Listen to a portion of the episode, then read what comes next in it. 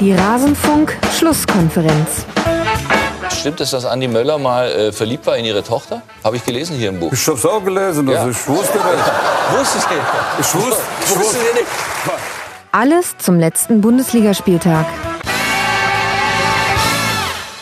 Ach ja, Dragoslav Stepanovic. Das waren schöne Zeiten. Und damit hallo und herzlich willkommen in der Rasenfunk-Schlusskonferenz in einer besonderen Ausgabe.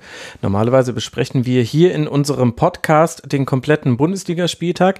Das hier ist aber eine Ausgabe speziell für alle Eintracht Frankfurt-Fans. Wir wollen heute über das Eintracht Frankfurt-Spiel sprechen, beziehungsweise ihr könnt jetzt gleich hören, was ich, Max Jakob Ost, der Genetzer bei Twitter und Moderator dieser Sendung, mit meinen Gästen zum Eintracht Frankfurt-Spiel besprochen habe. Und ich würde sagen, viel Spaß dabei. Wir hören uns danach nochmal. Wenn euch die ganze Folge interessiert, dann geht auf rasenfunk.de. Da findet ihr die Besprechung aller Spiele. Aber jetzt hören wir uns mal an, was wir zur Eintracht zu sagen hatten. Und los geht's. Wollen wir lieber äh, voranschreiten im Bundesligaspieltag und uns endlich mal dem Schwerpunktthema dieser Ausgabe widmen, nämlich dem FC Augsburg. Und da Günther sieht der Trend ja nicht gut aus. Nur einen Sieg gab es aus den letzten sechs Ligaspielen.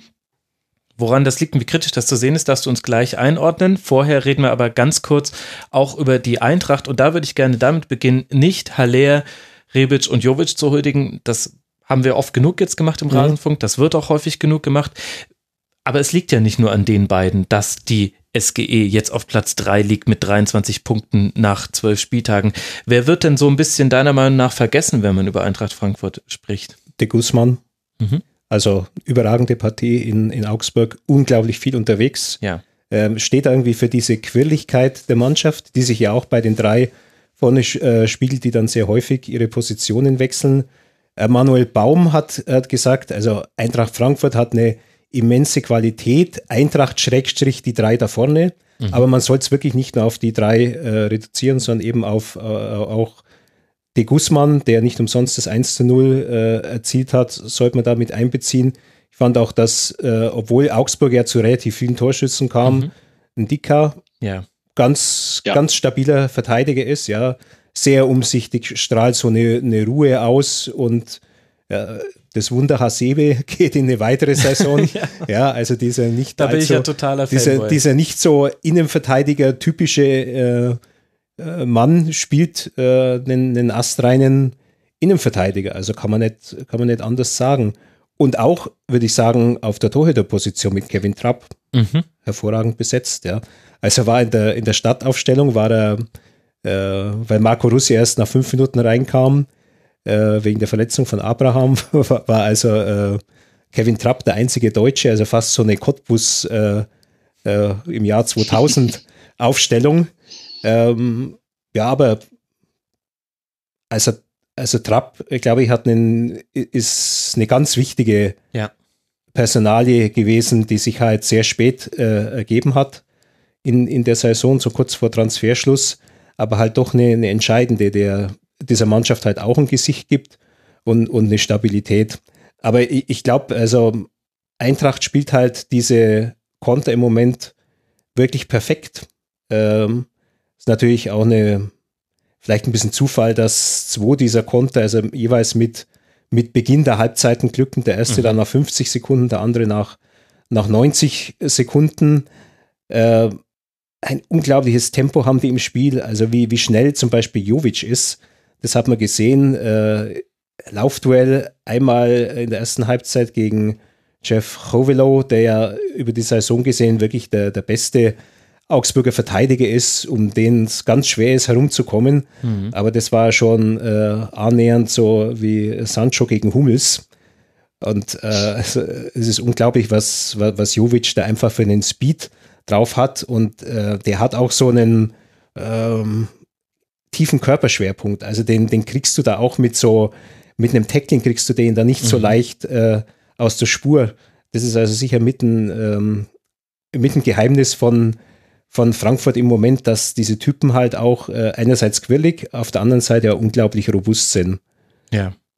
Absolut. 291 Sprints versus 249 von Augsburg, also dann doch deutlich mehr von Eintracht Frankfurt, kommt aber natürlich auch äh, über dem, die Systematik, dass man dann eben auf Konter gesetzt hat nach der Führung. Also daher lässt sich das auch ein bisschen äh, erklären. Hasebe, ich bin ja schon jetzt seit einer ganzen Weile bekennender Fanboy. Es gibt nur sechs Spieler, die in der ganzen Liga eine bessere Passquote haben als er. Witzel, Sanchez, Thiago, Arne Meyer, Fabian Lustenberger bei weniger Einsätzen und Javi Martinez.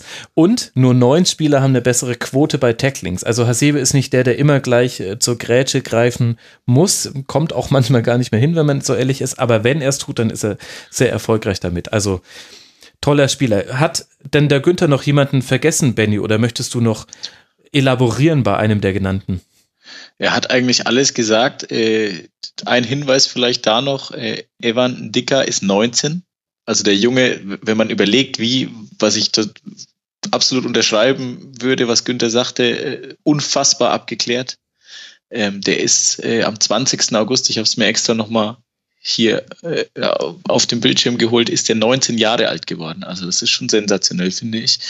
Mhm. Ähm, und neben der Guzman ganz wichtig, äh, Gelson Fernandes. Ähm, das letzte Spiel der Eintracht, das ich im Stadion gesehen habe, war vor der Länderspielpause, das, das, der Kantersieg gegen Schalke. Was die beiden da vor der Abwehr äh, abgelaufen haben, ähm, das war schon sensationell.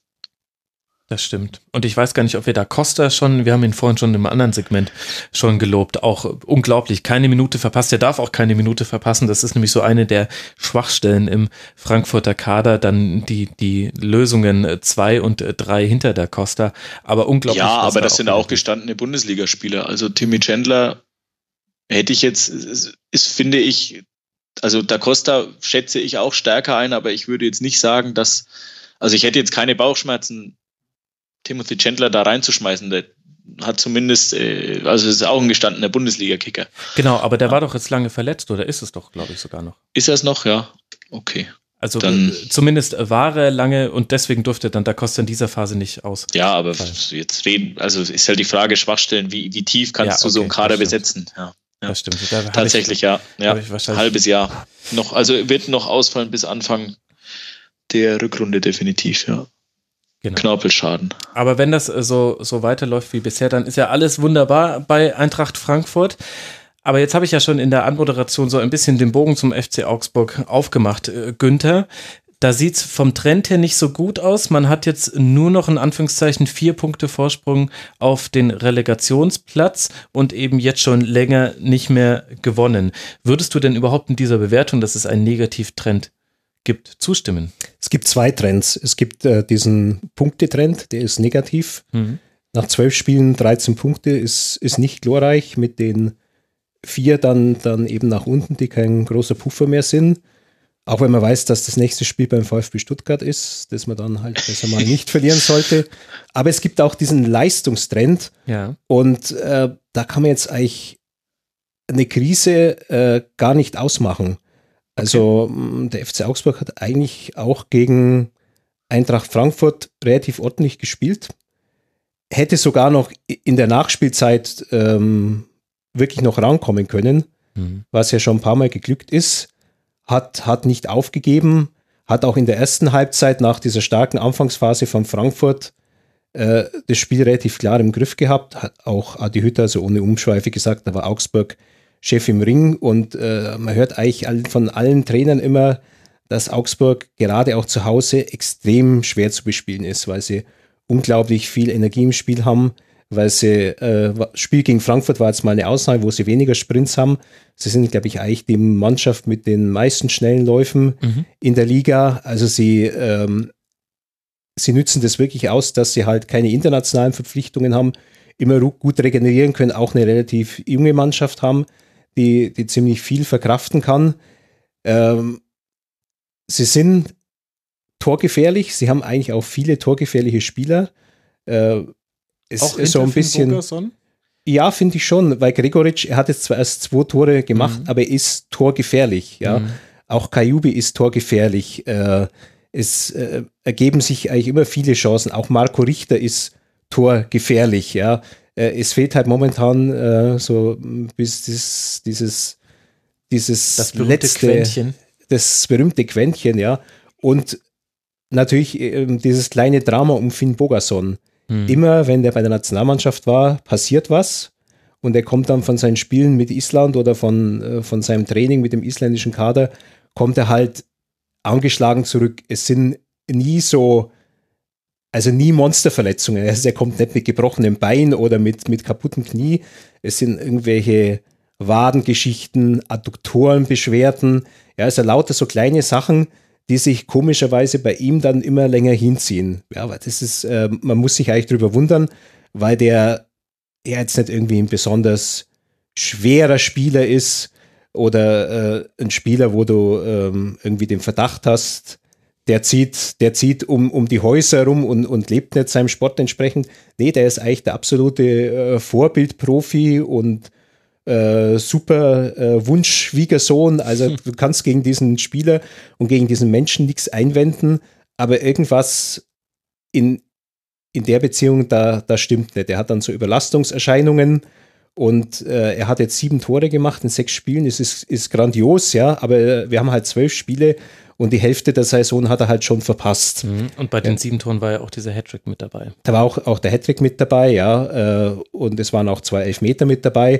Aber mit ihm natürlich hast du einfach mehr vorne. Ja. Mhm. Der ist halt, der ist immer anspielbar, der ist eine Kopfballgefahr. Also mit, mit, mit dem bist du halt schon wirklich noch deutlich besser aufgestellt als jetzt dann ohne ihn. Jetzt ganz interessant hat zum ersten Mal Julian Schieber gespielt, äh, wir hatten danach noch ein längeres Gespräch mit, mit Julian Schieber, ähm, der von sich selbst auch als eine Risikoverpflichtung spricht, eben weil jetzt die letzten zwei Jahre aufgrund äh, seiner Verletzungsgeschichte ja, er eigentlich fast draus war aus dem Geschäft mhm. und er zu Beginn seiner Zeit in Augsburg dann gleich wieder eine Knieoperation hatte. Ähm, das wird natürlich interessant sein zu sehen, ja, äh, kommt der noch einmal so so ran an das, was er mal dargestellt hat zu seiner guten Zeit in Nürnberg, als man sagt, ja, also wenn der gesund bleibt, ist er einer, der könnte im, im Dunstkreis der Nationalmannschaft auftauchen. Wird, wird spannend, ja. Er ist jetzt äh, 29 Jahre alt. Ob da noch was kommt, Augsburg hat oft mit solchen ähm, Transfers, äh, die sonst keiner gemacht hätte, dann, dann Glück gehabt. Aber sie brauchen natürlich einen, einen Backup, wenn sie ja. einen Nummer 1 Mittelstürmer haben, der selber äh, doch eher anfällig ist. Es war, glaube ich, auch oft so, dass dann Gregoritsch in die, in die vorderste Linie geschoben wurde, ne? wenn, Richtig, wenn ja. Finn Bogerson ausfiel. Ähm, ja, ich, ich finde, Gregoritsch kann das auch gut spielen, aber die beiden sind eigentlich, die zusammen haben, haben dann eine unfassbare Qualität, finde ich. Eben, ähm, ja. Das mhm. ist fast schon in Anführungszeichen zu gut für, für eine Mannschaft wie, wie Augsburg. Ne? Das erwartet man jetzt nicht. Ähm, ähm, also ähm, nicht per se vom, vom FC Augsburg, aber da sieht man halt, ja, wie schwierig das dann ist. Für, für Manuel Baum auch. Und andererseits kann man ja aber auch, also du sagst spielerisch alles äh, nicht so schlecht in Anführungszeichen, jetzt natürlich auch nur wie, wie die Ergebnisse. Andererseits fand ich aber zum Beispiel dieses Leipzig-Spiel, das ist zwar nie so der Maßstab, weil Augsburg gegen Leipzig immer, also nie schlecht spielt, aber auch immer komplett anders als gegen äh, eigentlich fast alle anderen Mannschaften. Aber ich fand das unglaublich, wie sehr da in diesem Heimspiel Augsburg komplett auf alle spielerischen Mittel verzichtet hat. Und das war nicht das erste Mal in dieser Saison, dass mir das aufgefallen ist, dass man Früher hat man es ja viel geschafft, vor allem in der letzten Saison mit so Überladung der linken Seite. Also Gregoritsch ist oft äh, links raus, äh, Kajubi, Philipp Max hat hinterlaufen. Da kamst du relativ häufig an die Grundlinie oder konntest äh, einen solchen äh, mit einer Spielverlagerung dann äh, den anderen Raum aufmachen, dass du Torchancen herausgespielt hast. Und ich habe den Eindruck, dieser Automatismus, entweder er funktioniert nicht mehr so gut oder die Gegner konnten sich inzwischen besser darauf einstellen. Es gibt immer wieder diese Phasen in Spielen, wo ich das Gefühl hatte bei Augsburg, nach dem, was ich da gesehen hatte, die können jetzt alles probieren. Wenn sie nicht über einen Standard jetzt äh, Torgefahr erzielen, dann wird ihnen nichts gelingen. Und in der letzten Saison fand ich, hatte Augsburg immer dieses Überraschungsmoment mit dabei. Vielleicht aber auch, weil man es da noch nicht gewohnt war. Aber ich fand, in der letzten Saison fand ich das vor allem für, für die Vorrunde. Mhm. Ähm, in der Rückrunde war das, fand ich auch nicht mehr so. Ähm, ich habe sie jetzt allerdings dieses Jahr nur einmal live im Stadion gesehen. Ich finde, das, da kann man es dann immer trotzdem besser einschätzen. Das war beim Spiel in Mainz am, am dritten Spieltag. Das ja. war jetzt von beiden kein fußballerisch besonders ansehnlich geführtes Spiel. Das war eher so ein Abnutzungskampf mit dem glücklicheren Ende für Mainz am Schluss. Ja, mit den beiden man, muss man sagen. Also ich finde, wenn, Genau, ja. wenn, wenn sie äh, eine, äh, die sogenannte beste Aufstellung haben, dass, sie, ähm, dass man keine Bedenken haben muss, da finde ich, ist auch viel, äh, viel Gutes Eingespieltes in, in der Mannschaft, äh, viele Autom Automatismen, die funktionieren. Jetzt muss man dann André Hahn zum Beispiel auf der rechten Seite, muss man noch dazu rechnen, der dann eben in so einer Aufstellung dabei wäre. Das Spiel gegen Leipzig war natürlich ein, ein Sonderfall. Also da waren die Erwartungen vielleicht auch, auch äh, falsch, weil beide Mannschaften äh, mit, mit ein paar Schützenfesten äh, in, in diese Partie reingegangen sind. Und das war einfach so, das war zwei Pressing-Maschinen gegeneinander und die haben sich in ihrer Wirkung äh, völlig aufgehoben. Da war interessant für mich danach den Peter Gulaschi, den Leipziger Torhüter, zu hören, der gesagt hat, wir haben versucht, mit Augsburg körperlich mitzuhalten und das ist uns so, äh, ja, ist uns so gelungen. Also ich glaube, dass äh, ein Leipziger Spieler ähm, äh, eigentlich noch nie den Ansatz hatte, äh, dass er jetzt auf eine Mannschaft trifft, die vielleicht körperlich noch ein bisschen mehr in die Waagschale werfen kann als, als, als, als Raba selbst. Also das sagt er auch viel über die Intensität aus, mit der, mit der Augsburg spielen kann. Und die Intensität, die ist nach wie vor gegeben. Also die Mannschaft hat, wie ich, wie ich vorhin gesagt habe, unglaublich viel Energie. Also die, die macht wahnsinnig nach vorne, die, die tut und arbeitet. Auch ein Philipp Max, ja, dem mag nicht jede Aktion gelingen, aber der hat dann auch wieder halt so einen äh, Irrsinnschuss gehabt gegen Frankfurt, den dann der Trapp nach aus dem Winkel raushechtet. Also die, die sind äh, wirklich unglaublich in, in Bewegung und sie, sie geben nie auf und die haben eigentlich immer noch so, die strahlen sowas aus, äh, wir, wir können es mit jedem Gegner aufnehmen, ja, und die waren auch gegen keinen Gegner chancenlos. Ja? Ja. Also zum Beispiel auch dieses Spiel in München, das war ja fast ein kleines Meisterstück, da hat man auch die Entwicklung der Mannschaft gesehen. Äh, die haben das mit einem ähnlichen Ansatz probiert wie in der vorigen Saison, in der Rückrunde im Heimspiel gegen die Bayern. Da haben sie die eine halbe Stunde extrem in Verlegenheit gebracht, haben auch 1 zu 0 geführt. Aber irgendwann setzt sich halt dann dieses, äh, die, diese Klasse, die damals Tolisso war noch dabei, Coman, die die verkörpert haben und, und Bayern gewinnt 4-1. Aber dass du jetzt in München 1-1 spielst, das, das steht auch für mich für diesen Fortschritt, den die gemacht haben, auch, im- auch im Kopf, äh, dass sie wissen, wir können im Grunde mit jedem, mit, mit jedem können wir mithalten. Also die sind eigentlich eine Mannschaft, wenn du in, in der Hälfte der Tabellenstrich machst, da müssten die mittlerweile drüber stehen. Äh, was bei ihnen halt dazu kommt, äh, ist dieses äh, Missgeschick, das Fabian Giefer unterlaufen ist in Mainz und dann im Spiel gegen Bremen. Das waren halt mal ganz einfach gerechnet fünf Punkte, die weg waren auf einen Streich. Ähm, Torhüter ist ja jetzt Andreas Lute. Da kann man sagen, sagen, der macht seine Sache ja okay. Ja, aber es ist die Frage, ob es eben mehr ist als okay. Ähm, Das ist interessant, weil da hat uns der Ja. Hörer Nacho was äh, gefragt. Also erstmal hat er sich dich gewünscht als Experten. Da freue ich mich natürlich, diesen Wunsch gleich entsprechen zu können. So läuft es aber nicht immer, gewöhnt euch nicht dran, liebe Hörerinnen und Hörer. Aber er hat eben geschrieben, ich zitiere mal, liege ich falsch in der Annahme, dass Augsburg einen guten Torhüter von den europäischen Plätzen entfernt ist. Weder Lute noch Giefer können aus meiner Sicht die Unhaltbaren verhindern.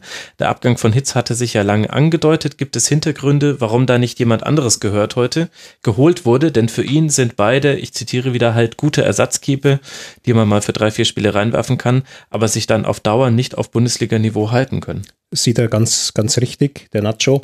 Ähm, es war ja, vor ein paar Wochen war Jahreshauptversammlung. Ähm, ich war da, das war nach dem Spiel gegen Mainz, äh, in dem Fabian Giefer ja die, äh, die Niederlage äh, leider so ja, ermöglicht, ermöglicht hat. Und ähm, da traf ich einen ehemaligen ranghohen Funktionär des Bayerischen Fußballverbandes, der so im, im FC Augsburg-Umfeld schon lange ist. Der ist schon so ja, Richtung 80 Jahre, glaube ich, und äh, der sein ganzes Leben lang schon sehr nah dran ist am FCA. Und, und der sagte zu mir, ich glaube, äh, ich habe richtig Angst, dass wir ein Torwartproblem kriegen in der Saison, äh, weil er äh, einerseits die Schwächen von, von Giefer gesehen hat und just im, im nächsten Spiel gegen Bremen ist ja der nächste Bock passiert. Und äh, der allerdings auch wusste, ja, dass Andreas Lute vielleicht ein bisschen der ruhigere Typ ist, äh, in der Mannschaft mit seiner Reife vielleicht ein bisschen mehr akzeptiert wird als der jüngere Giefer, ähm, aber dass der halt auch nicht viel mehr bringt als Solidität. Und äh, Marvin Hitz war natürlich schon überdurchschnittlicher Mhm. Torhüter in der Bundesliga. Ist natürlich sehr schade für ihn, dass er sich da nach jetzigem Stand da äh, wohl etwas verrechnet hat. Äh, Aber ja auch nicht ganz überraschend, oder? ja, vielleicht hat er gerechnet, dass, äh, oder vielleicht hat man ihm gesagt, Bürki geht. Mhm. Und äh, also er hat ja, Hitz hat ja sogar auf die WM verzichtet. Genau, um sich ja, vorzubereiten. Um sich vorzubereiten, ja, also der ist natürlich schon extrem ehrgeizig und geht eigentlich sehr planvoll vor. Und ich denke, dass der eigentlich schon irgendwelche Hinweise gehabt hat, dass er dann äh, äh, der Nummer 1 Torhüter werden würde. Gut, aber das ist ein Dortmund-Thema. Augsburg hat ihn jedenfalls verloren. Ja, es war auch tatsächlich absehbar, weil er eben dann seinen Vertrag nicht verlängert hat. Er hat auch klipp und klar zum Stefan Reuter gesagt, äh, ihr braucht mir jetzt im Grunde kein Angebot machen. Ich werde mich irgendwann einmal grundsätzlich entscheiden, äh, will ich wechseln oder habe ich noch Interesse, äh, in Augsburg dran zu hängen. Für den Fall sage ich es euch und dann, dann überlegt ihr euch was. Und er hat eigentlich von vornherein dann gesagt, ja, also ich bringe meinen Vertrag zu Ende und dann, ähm, dann vollziehe ich halt einen Wechsel. Ja. Und es ist dann, dann Dortmund geworden. Ähm, es gab eine Fraktion Giefer. Es war vor allem Stefan Reuter, der ihn geholt hat. Äh, Manuel Baum hat, wie zu hören ist, mehr so Richtung äh, Andi Lute Mhm. tendiert, ähm, der halt auch schon, schon länger da war. Ähm, Fabian Giefer hat ja das letzte Jahr dann nur ein paar Spiele in der zweiten Mannschaft gemacht, also im Grunde ein Jahr verloren.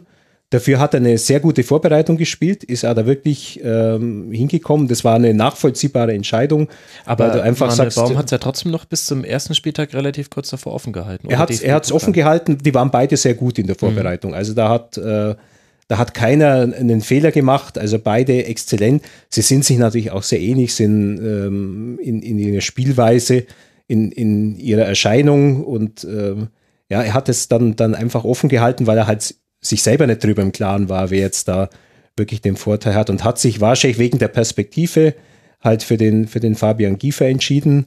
Bei Andi Lute ist es auch so, dass der bisher kaum Erstligaspiele hatte. Der war ja im Grunde ein, ein Zweitligatorwart. Was für Lute sprach, äh, er ist in den beiden Jahren, wo er da war, jeweils am Saisonende kurz zum Einsatz gekommen, weil der Hitz verletzt war oder weil dann in der letzten Saison klar war, dass Marvin Hitz geht. Und da war er jedes Mal absolut verlässlich. Ja, ist auch ein, ein sehr, sehr angenehmer Typ, der sich sozial engagiert, äh, der, was, der was im Kopf hat und in der Mannschaft sicher gut ankommt und der auch äh, deutlich besser spielt, als Fabian Giefer gespielt hat. Also ganz tolle äh, Leistung zum Einstand in München und äh, eigentlich jetzt selten, wo man sagen kann, ja, er sieht jetzt da so, so richtig schlecht aus. Aber es waren halt gegen Frankfurt auch mal zwei Situationen. Eins, äh, einer der, der Frankfurter Konter, da lief er so, so raus, ja, hat dann, dann abgebremst, hat den Ball gerade noch so gekriegt, dann musste wieder zurücklaufen und auch vor diesem dritten Tor, wie er da rausgeht und wie er gegen den Da Costa reingeht. Also sowas kann auch ganz, ganz massiv äh, schief gehen, dass ich A, den Gegenspieler halt heftig verletze, was sicher nicht in seinem Sinne ist, oder, oder dass ich halt dann äh, die rote Karte ziehe, ja, wenn ich dann noch einen, noch einen Schritt später komme. Also er ist sicher jetzt nicht der absolut überzeugende Torhüter. Ja, warum hat Augsburg nichts unternommen? Ähm, weil beide jetzt in der Vorbereitung so gut waren, dass du jetzt nicht denen plötzlich noch einen dritten Mann vor die Nase setzen kannst. Das würde das Leistungsprinzip aushebeln und weil sie äh, im eigenen Nachwuchs ähm, eigene Entdeckung haben, das ist Benjamin Lenais, äh, der ist 19 oder 20, dem haben sie jetzt auch einen Profivertrag gegeben. Bis dahin waren es auch nur zwei Profitorhüter. Und es ist ja vor diesem Spiel äh, in München, äh, nach diesen beiden schlechten Kieferspielen und mit, mit Lute in der Rekonvaleszenz, weil der eine, glaube ich, eine Knieverletzung hatte, ist ja auch diskutiert worden, ob man den Lenais schon, schon reinwirft. Und da hat äh, Manuel Baum zu erkennen gegeben, der wird mal sein erstes Profispiel machen, aber es wird nicht das Spiel gegen, gegen Bayern sein. Also das ist äh, wohl so, dass man mit dem so eine Langzeitplanung hat, dass der das irgendwann mal übernehmen könnte und dann eine Lösung für mehrere Jahre werden könnte. Und ich glaube, deswegen hat man eben äh, jetzt darauf verzichtet, eben da noch einen Torhüter zu holen, weil dann wäre halt, Lena ist auch wieder der vierte Mann im Kader. Die hatten so einen Fall über all die Jahre mit äh, Janis Gelios. Ähm, der ist in Augsburg im Nachwuchs groß geworden. und ist dann halt irgendwie nach zehn Jahren ist der jetzt halt wegen Perspektivlosigkeit weggegangen. Der war dann lustigerweise, ich glaube sogar in der griechischen U21 war der dann der Stammtorwart, aber der ist nie auch nur eine Sekunde in der Bundesliga aufgetaucht, obwohl er vielleicht auch das Niveau gehabt hätte, in der Bundesliga zu spielen. Ja.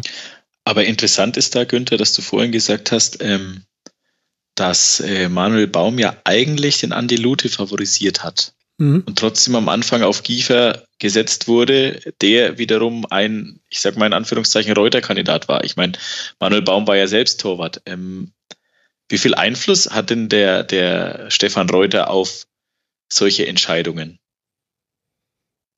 Ja, ich glaube, wenn du als, äh, als Trainer bist, ja immer im engen Austausch mit dem Geschäftsführer Sport, der ist ja auch neben ihm auf der Bank, ähm, der äh, versucht ja täglich irgendwie was von der Mannschaft mitzukriegen. Und da gibt es auch noch den, den Stefan Schwarz, der also Chefscout Genau. ist und, Ja, und, und technischer Rektor und auch mit mehr ein, ein Reutermann, allerdings auch mit, mit, mit Baum kann. Ich glaube, dass die halt einfach so auch untereinander diskutieren, ja, dass dann sicher der, der Manuel Baum das letzte Wort hat. Aber natürlich, äh, wenn ein Manager seine Vorstellungen hat und die, die transparent macht, ähm, das war auch mm, zur Weinzierzeit einmal so, da hatten die damals mit Tim Mattausch, der ist Stürmer gewesen und äh, aus, der, aus der holländischen Eredivisie gekommen. Das war mit 4 Millionen damals der teuerste Transfer. Da will der Manager natürlich auch, dass man den zunächst einmal forciert. Ja? Und äh, Weinzier hat es irgendwann einmal gesagt. Ich habe versucht, halt lang auf die Wünsche äh, des Managers einzugehen, bis ich dann irgendwann gemerkt habe, äh, es funktioniert nicht und ich muss vorne eine andere ähm, ja. Alternative wählen. Ja, ich glaube, dass es, dass es auch normal ist, dass aus diesem Austausch dann vielleicht auch mal so ein Nachgeben des Trainers resultiert. Und die waren ja auch eng beieinander und, und es gab ja auch Gründe zu sagen, wir gehen mit Fabian Giefer als Nummer eins in die Saison. Ja, ja. Ja, nee, ich, ich, ich frage auch nur vor allem eben wegen Markus Weinzel nach, ähm, ähm, weil ich das jetzt auch interessant fand in Stuttgart, ähm, ähm, wo es ja hieß, angeblich würde sich Reschke äh, zu sehr einmischen, Hm. zu häufig in der Kabine, wo ich dann auch sage, naja, ähm, irgendwo auch, also da ist ja jeder Sportvorstand oder Sportchef, wie, wie man es dann auch immer nennen will, anders. Ne? Ähm, ähm, und Stefan Reuter hat ja auch diese Kompetenz, also war ja immerhin äh, Weltmeister, Europameister, also ähm, ähm, ja, das ist interessant, ja. Es gibt ja natürlich auch Sportvorstände, die sich eben nicht so definieren, ne? die dann eher für das große Ganze stehen, aber weniger für, für diese, für diese, ich sag mal, Einflussnahme ähm, ähm, auf solche Entscheidungen. Ja, ich glaube, der sagt halt einfach sei, seine Meinung und es ist ja Ja, ja, ist ja auch völlig Ist- legitim. ist ja legitim, dass die sich ja, da- genau. da austauschen, weil wenn es dann, ähm, wenn dann halt dieser Meinungsaustausch nicht mehr stattfindet, wie damals mit, zwischen Dirk Schuster auf der einen Seite und, und Stefan Schwarz und Stefan Reuter auf der anderen, dann äh, führt es halt dann zu so einer Maßnahme, wie sie damals vor zwei Jahren getroffen worden ist, dass man dann trotz äh, relativ intaktem Punktekonto sagt, äh, Notbremse. Mhm. Sehr kurzfristig auch.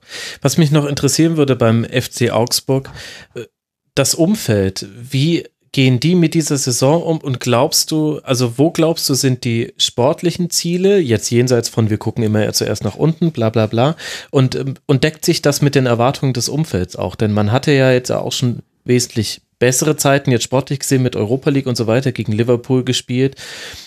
Und jetzt haben wir eben jetzt gerade so eine kleine Ergebniskrise, würde ich es dann nennen, nach deiner Analyse. Ja, das Umfeld ist eigentlich noch relativ äh, ruhig. Aber die Erwartungen gehen eigentlich schon äh, mehr nach oben. Das hat die Mannschaft ja auch befördert. Da gibt es so ein paar Zitate von Spielern ähm, schon in der letzten Saison, äh, die gesagt haben, Michael Gregoritsch zum Beispiel, warum nicht um die internationalen Plätze mitspielen. Die Mannschaft ist jetzt auch so ähm, zusammengeblieben. Ja, also wenn du nach dieser Saison einen Philipp Max behalten kannst und nicht für 30 Millionen irgendwohin verkaufen musst oder kannst, dann ist es natürlich schon ein Zeichen, dass man mehr erreichen will als in der äh, vorangegangenen Saison. Und äh, es ging ja auch so los, dass man äh, das Potenzial gesehen hat, das in der Mannschaft liegt, das eben für einen, für einen einstelligen Tabellenplatz gut ist. Ähm, also so eine, so eine richtige Panik kann ich jetzt noch nicht ausmachen, weil die Leute A sehen, es gibt in der, paar, in der Bundesliga ein paar Mannschaften, die wirklich schwer zu kämpfen haben und ein ganz schweres Jahr haben. Äh, Düsseldorf, Nürnberg, Hannover, Stuttgart, ja, also die äh, mit großer Wahrscheinlichkeit hinterm, hinterm FC Augsburg bleiben. Ja. Und man sieht ja auch die eigene Kurve jetzt nicht so stark nach unten gehen. Mhm. Also man sieht ja immer noch, dass, dass dieser Wille in der Mannschaft ist. Äh, Andi Lute hat auch gesagt, äh, wir haben nach wie vor Selbstbewusstsein, ja, das hat nichts mit Selbstzufriedenheit zu tun, Mhm. die vielleicht äh, äh, einkehren könnte, weil alle immer sagen, ihr seid eine tolle Mannschaft, ja, vor allem die gegnerischen Trainer. Und ähm, nee, die, die, die, ich glaube, das Umfeld ist, ist immer noch relativ realistisch, aber es hat schon den Wunsch, dass vielleicht jetzt mal so eher wieder so eine Saison stattfindet, äh, wie vor, vor drei Jahren, wo man halt äh, plötzlich in diesem Rennen um die europäischen Plätze Mhm. dabei war. Ja, also man will halt immer die, die Perspektive haben, dass es so, so, so nach, äh, dass das da oben irgendwas was ist, Zu halt ein ist, ja. bisschen mehr als immer dieser Platz, Platz 12 oder, oder 13, mehr als die sorgenfreie äh, Spielzeit. Das, das stellt man sich in Augsburg natürlich schon vor. Mhm. Sieben Punkte sind es aktuell nach oben, vier Punkte nach unten haben wir schon thematisiert. Für Augsburg geht es jetzt dann eben weiter beim sehr, sehr wichtigen Auswärtsspiel beim äh, VfB Stuttgart. Das dürfte so ein bisschen die Weichen stellen. Dann reist man zu Leverkusen und Eintracht Frankfurt, die ja auch noch Teil dieses Segments waren, hat jetzt zwei Heimspiele. Zuerst gegen Olympique Marseille und dann gegen das Olympique Marseille Deutschlands, nämlich den VfL Wolfsburg, mit dem wir auch weitermachen wollen. Wolfsburg hat 1 zu 0 gegen Rasenballsport Leipzig äh, gewonnen, Benny, und damit einen großen Sprung gemacht. Sechs Punkte Vorsprung sind es jetzt auf den Relegationsplatz. Das entscheidende Tor erzielte Roussillon, nachdem Ginczek gescheitert war mit seinem Versuch am wie immer sehr guten Peter Gulaschi. Wie hat ihr So, und das war er, der Teil aus der Rasenfunk-Schlusskonferenz zu Eintracht Frankfurt. Wie gesagt, wenn euch alle Spiele interessieren, dann geht doch mal auf rasenfunk.de. Da findet ihr unsere ganze Spieltagsbesprechung und noch viel mehr. Wir sprechen auch immer wieder über europäische Top-Ligen. Wir sprechen über zeitlose Themen des Fußballs. Hört mal rein im Rasenfunk. Ansonsten hören wir uns sehr gerne wieder, wenn ihr mögt, hier an diesem Ort und an dieser Stelle dann wieder zur Eintracht Frankfurt. Macht's gut. Ciao.